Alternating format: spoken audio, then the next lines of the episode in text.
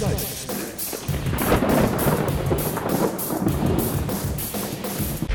Hallo, grüß Gott, moin moin, wie auch immer und herzlich willkommen zur 197. Ausgabe von Dübels Geistesblitz. Und ich will auch gleich zur Sache kommen. Zwei Reportagen habe ich heute für euch. In der ersten geht es um eine Frage, die uns sicherlich alle schon einmal beschäftigt hat. Was bedeuten eigentlich immer diese kryptischen Durchsagen im Supermarkt? Ich melde mich hier live aus dem Supermarkt, um eines der wohl größten Mysterien deutscher Einkaufstempel aufzulösen.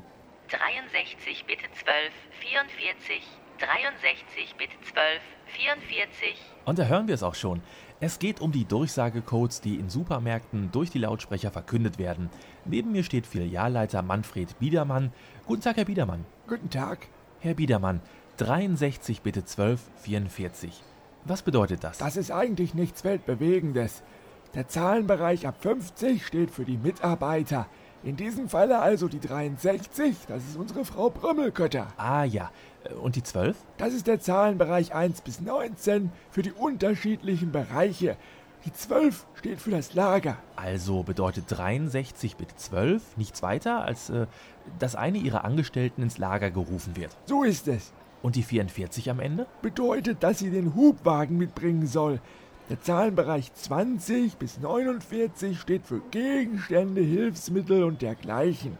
Also 63 Frau Brömmelkötter, bitte 12 ins Lager, 44 mit Hubwagen. Na, das klingt doch ganz simpel. Ist es ja auch.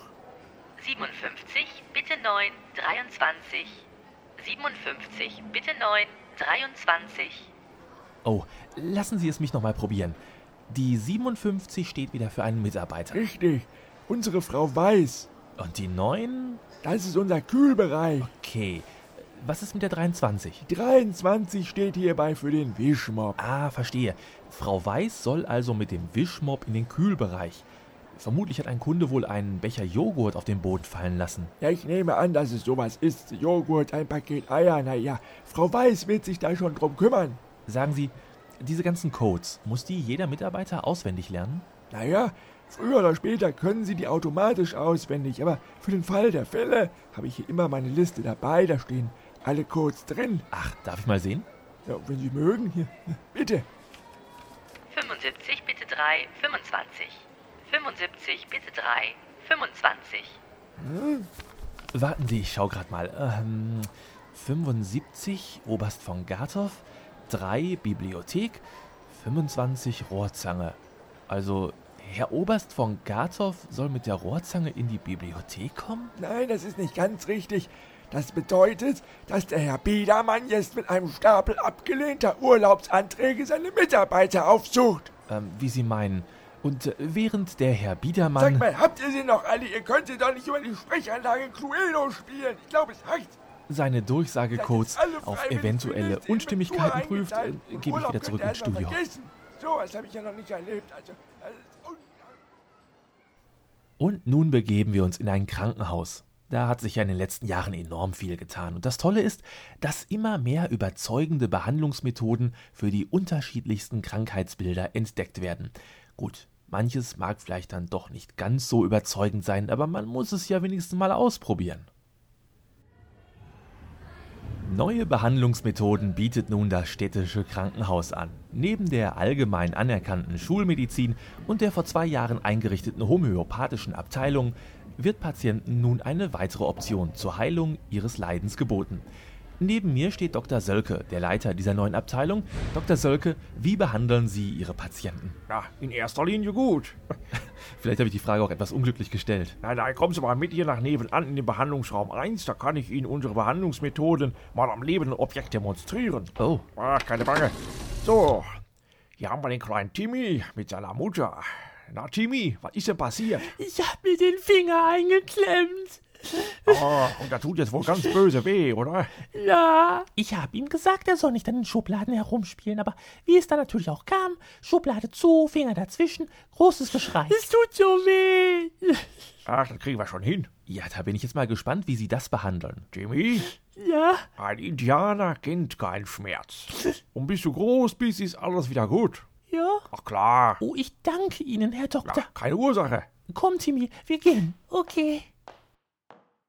Was war das denn jetzt? Bitte? Äh, Sie haben doch mit dem Jungen gar nichts gemacht. Ach, sicherlich habe ich das. Aber was denn? Haben Sie es denn nicht gehört? Sie haben ihm da irgendwelche Phrasen an den Kopf geworfen. Äh, Ein Indianer kennt keinen Schmerz und sowas. Sie nennen es Phrasen, ich nenne es Psycholingualbehandlung. Ja, aber wie kann denn sowas helfen? Da, da ist ja eine Placebo-Zuckerpille effektiver. Aber dem Jungen hat's Ja, geholfen. bei einem jammernden Sechsjährigen mit eingeklemmtem Finger, okay, aber wenn's was Ernsteres wird? Manchmal ist ein Wort heilsamer als alle Pillen und Säfte, die Pharmakonzerne für teures Geld in Apotheken verhökern. Dann kommen Sie bitte mit im Behandlungsraum 2.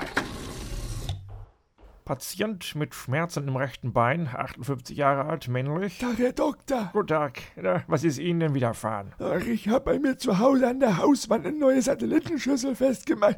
Bin von der Leiter gestürzt und dann irgendwie blöd aufgekommen. Jetzt habe ich hier so Schmerzen. Das ist nicht schön. Ach was, stellen Sie sich mal nicht so an. Sie sind doch ein richtiger Kerl, oder? Äh, Bitte? Ist ja nicht mal was zu sehen. Ja, das stimmt wohl. Ja, und richtige Männer, die können auch mal die Zähne zusammenbeißen. Im Gegensatz zu Frauen, oder? Da haben Sie wohl recht. Also, wenn meiner Frau das passiert wäre, da wäre jetzt ja aber ein Heidentheater. Eben, wissen Sie was? Fahren Sie nach Hause. Das mit dem Bein, das wird schon wieder. Wenn Sie meinen. Sicherlich. Ja, danke, Herr Doktor, danke.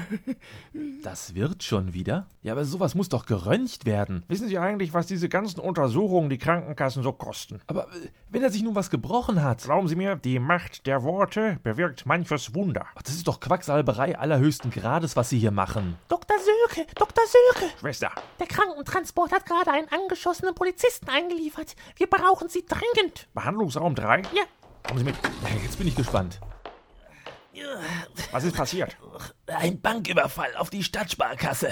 Ich hatte den Kerl fast, aber dann hat er um sich geballert. Ach, der Mistkerl. Er hat mir in die Schulter geschossen. Das sieht nicht gut aus. Da müssen wir schwerere Geschütze auffahren. Ach, sehen Sie es also ein, dass man mit bloßen Worten nicht alles heilen kann? Gehen Sie beiseite. Schwester, ist alles bereit? sofort, Herr Doktor. Ich bin wirklich beruhigt, dass Sie jetzt Vernunft angenommen haben. Doktor, tun Sie doch was. Keine Bange, es wird gleich besser. Jo, bitte, Herr Doktor. Ja, Dann wollen wir mal. Äh, Heile, heile Gänschen, es wird ja wieder gut. Das Kätzchen hat ein Schwänzchen, es wird ja wieder gut. ich glaube, ich habe genug gesehen. Äh, Psycholingualbehandlung, ein interessanter neuer Weg der Therapierung in deutschen Krankenhäusern. Ich gebe zurück ins Studio.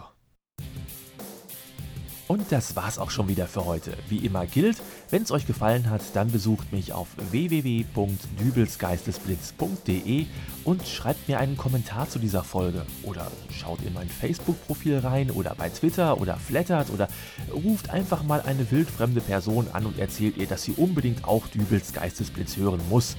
Ganz besonders die 200. Folge, die ja bald kommt. Die sollte man wirklich nicht verpassen. So, und nun bin ich weg. Wir hören uns wieder in der nächsten Folge. Bis dahin alles Gute, euer Dübel und tschüss.